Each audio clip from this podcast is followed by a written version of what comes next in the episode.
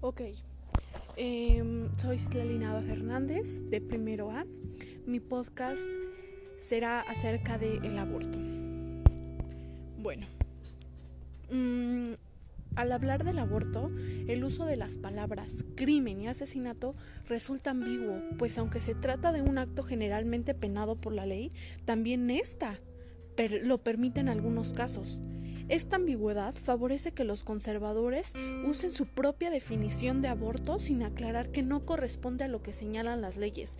El aborto es una cuestión personal.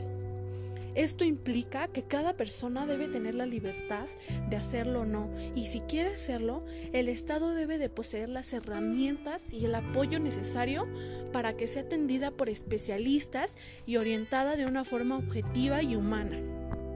En otro punto, aquí entra mucho la empatía, porque nosotros al saber que un niño va a venir a este mundo siendo un niño no deseado, eh, nos trae muchos problemas, ya que ese niño puede, personalmente al niño, porque este niño puede sufrir psicológicamente, emocionalmente, hasta físicamente. Con la legalización del aborto, se terminarán los abortos clandestinos, que eso es un grande em, error por el cual han muerto muchas mujeres.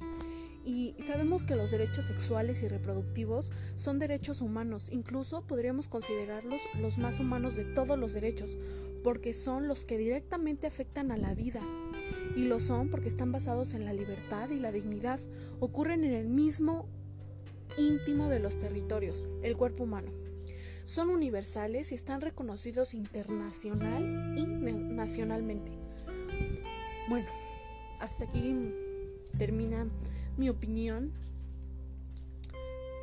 bueno, mi podcast sobre el aborto. Eh, gracias por escuchar.